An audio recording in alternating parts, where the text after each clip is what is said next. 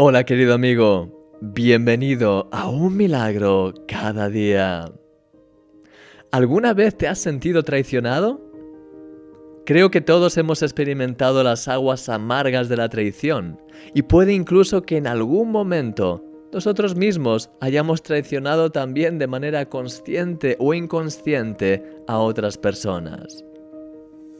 La traición más famosa de la historia fue la de Judas lo que más me llama la atención de este relato es que cuando Jesús vio a Judas venir a él, lo primero que hizo fue llamarle amigo.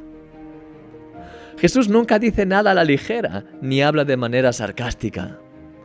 Él no tenía ningún resentimiento contra Judas, y aun a pesar de saber que le estaba traicionando, nunca dejó de amarle, ni le retiró su amistad. De hecho, él ya sabía que esto iba a suceder desde el principio, pero aún así, durante los tres años que Judas estuvo con él como uno de los doce, Jesús le amó y compartió todo con él, así como hizo con el resto de sus discípulos.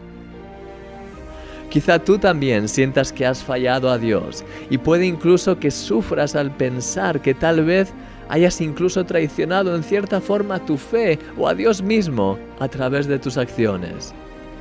Pero en este día quiero animarte a que tengas paz. La Biblia dice que Dios es amor y Él siempre te ve a través de ese amor tan especial que tiene por ti.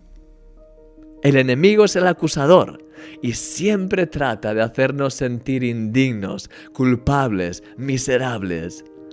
Pero tienes a un abogado perfecto a tu lado que ha dado su vida en la cruz para defenderte y para que seas más que vencedor. Querido amigo, Jesús ha pagado el precio para que seas limpio y perdonado. Aparta de ti hoy cualquier peso de acusación que pueda haber en tu vida y disfruta de la preciosa amistad de Dios. Y si alguien que te haya traicionado a ti te viene a la mente, perdónale también.